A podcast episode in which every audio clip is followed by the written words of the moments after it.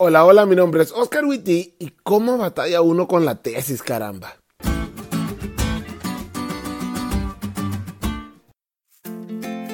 La tesis.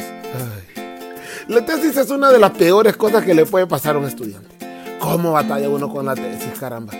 Me pongo a pensar en eso y me da cosa. Ah, y un paréntesis. Me vine a dar cuenta aquí que en algunos colegios en la prepa te ponen a hacer un trabajo de investigación similar a la tesis. No, hombre, se pasan. Pero bueno, después de este momento de queja tesiana y sabiendo que voy a tener que volver a pasar por eso en la maestría, quiero contarte algo que me pasó durante el tiempo que realicé la tesis en la universidad.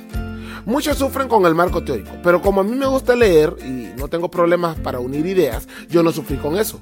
Yo sufrí con la metodología. Después de mucho batallar, fui con mi metodóloga, porque eso sí, primero que todo, soy hombre y nosotros primero batallamos y después pedimos ayuda. Y vino ella, me escuchó llorar, barra, hablar, y luego me dijo, Oscar, hay una estructura en esto. Si entiendes la estructura, entiendes la metodología. Tomó un pequeño papel y en ese papel simplificó lo que yo había leído en 10 libros y más de 200 páginas de información. y no había entendido. Para entenderle, todo está en la estructura. En el libro de Daniel pasa algo similar, solo que para que lo entiendas déjame explicarte algunas cosas. Daniel escribió su libro en dos idiomas, en hebreo y en arameo. Arameo era el idioma que se hablaba en Babilonia y los capítulos del 2 al 7 están escritos en arameo.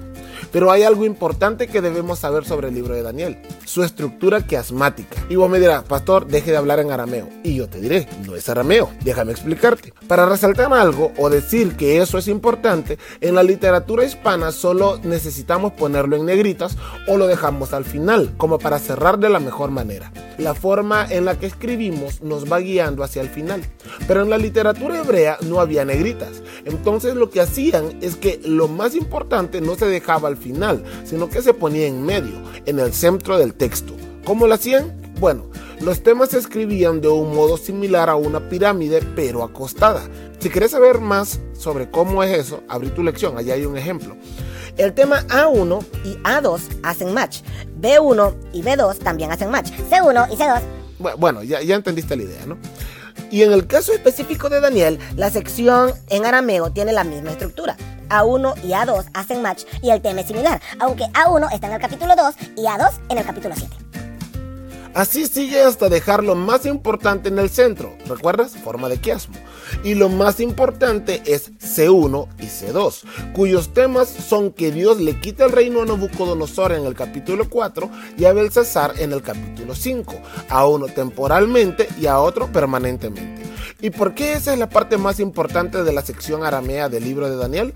Porque Daniel quiere dejarnos en claro que Dios es soberano y que Él tiene el control de los reyes de la tierra, poniéndolos o quitándolos a voluntad. Es decir, Dios está al control de la historia. Pero hay otra cosa que debes saber sobre el libro de Daniel, su método de enseñanza. Este está basado en la repetición. ¿Por qué? Los judíos tenían la idea que la mejor manera en que una persona aprende algo es cuando se lo repiten. Se lo repiten, se lo repiten, se lo repiten. ¡Ya! Ok, y se lo repiten. En el libro de Daniel se repiten las cosas con otros símbolos, con otros elementos, pero son las mismas cosas. Lo mismo de lo que se habló en el capítulo 2 es lo mismo de lo que se habla en el capítulo 7, es lo mismo de lo que se habla en el 8 y es lo mismo de lo que se habla en el 9, 10, 11 y 12. Se brindan más detalles y se explican algunas cosas, pero en esencia el mensaje es el mismo. ¿Ves? Todo está en la estructura. No tenés que quebrarte la cabeza a la hora de leer el libro de Daniel, tal como me dijeron en la tesis. Entiende la estructura y le vas a entender el libro. ¿Te diste cuenta lo cool que estuvo la lección? No te olvides de leerle y compartir este podcast con todos tus amigos. Es todo por hoy, pero mañana tendremos otra oportunidad de estudiar juntos.